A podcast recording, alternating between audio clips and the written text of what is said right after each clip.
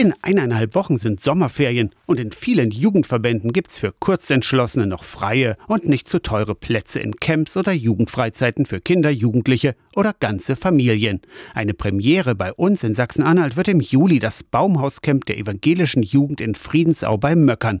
Einige wenige Plätze gibt es noch. Die Baumhauscamps hat Jugendbildungsreferent Henry Esche in der Schweiz kennengelernt. Ich meine, das ist, glaube ich, für jeden ein Kindheitstraum. Und das ist auch für mich ein Kindheitstraum, sein großes Baumhaus zu bauen aber es vor allem nicht alleine zu bauen, sondern es in der Gruppe zu bauen, mit anderen Enthusiasten, die genauso gerne in der Natur sind. Eine Woche in den Baumwipfeln wohnen, kochen, singen, beten und leben.